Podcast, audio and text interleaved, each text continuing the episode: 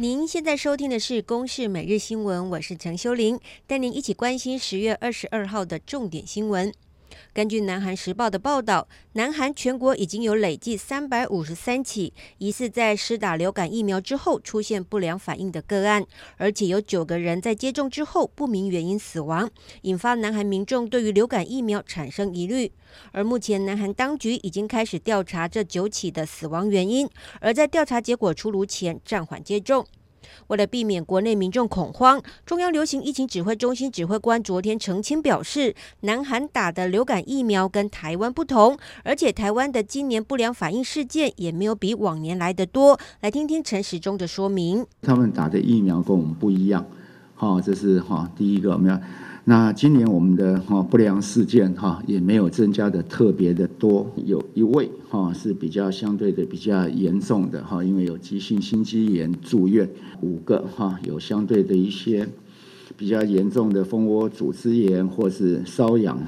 而医师也指出，施打疫苗之后，如果有出现轻微发烧、头痛、肌肉酸痛、恶心和皮肤瘙痒等症状，通常一到两天就会消失。另外也提醒民众，如果是打完疫苗，可以观察三十分钟。如果后续有呼吸困难等身体不适应的症状，就要尽快就医。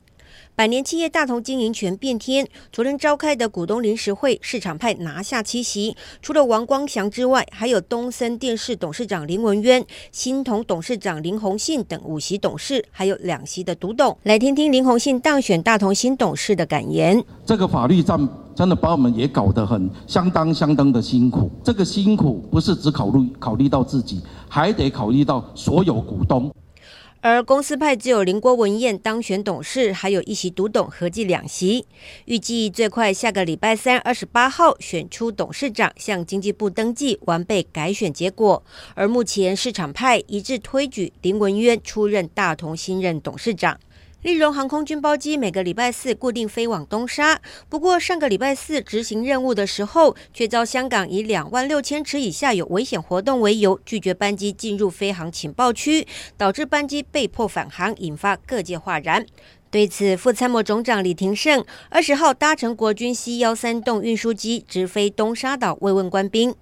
李廷胜更对最前线的弟兄喊话，一定会把官兵照顾好。国防安全研究院国防战略暨产业研究所所长苏子云就分析，国军此举是除了要证实运补没有受影响，也充分宣示东沙岛的主权。来听听苏子云的分析。呃，国军不示弱，好，那不挑衅，而且我们能力可以运补，持续运补。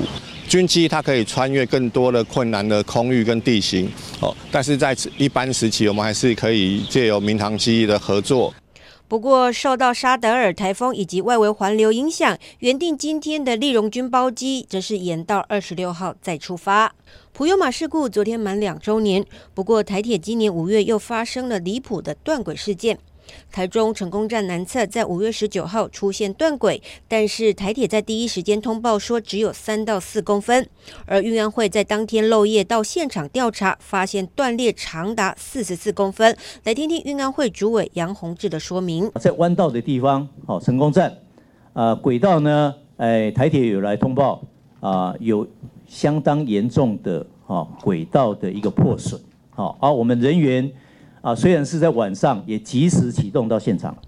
不止通报不实，当天还让举光号、普悠玛号两列车通过断轨的地方。对此，交通部长林佳龙震怒，要求扩大惩处。而台铁产业工会也痛批，台铁应该建立 SOP，却没有建立。而在普悠玛事故之后，虽然成立了营运安全处，宣称要提升安全层级，但是组织文化却没有改变。来听听台铁产业工会理事长王杰的说法：如果是司机员发现的话，会先通报车站吗？